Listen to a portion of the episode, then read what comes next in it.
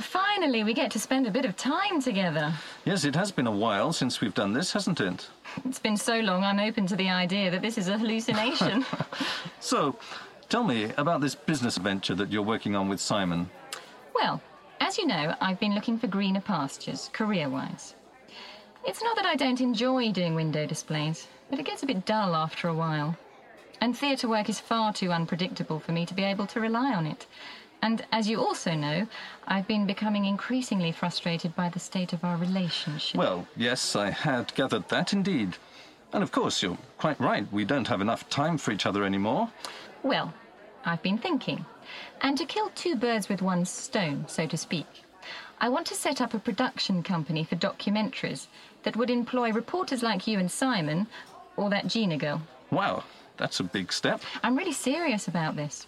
Simon and I have started to attend a business course that's run by the Camden Borough Council.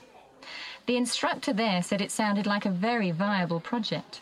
That's on a professional level, but on a personal level too. I think it will help us to connect again because we could actually be involved in the same projects. Oh, So, what does Simon have to say about all of this? He's very keen.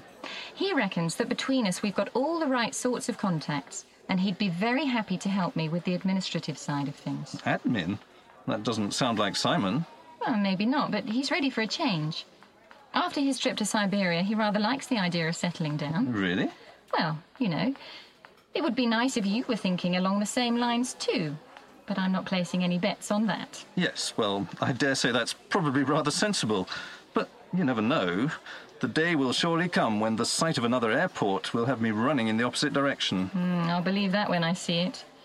And I don't want any more promises about holidays in Dominica. We'll just take things day by day, shall we? I think that sounds sensible too. In the meantime, here comes the waiter. Have you chosen?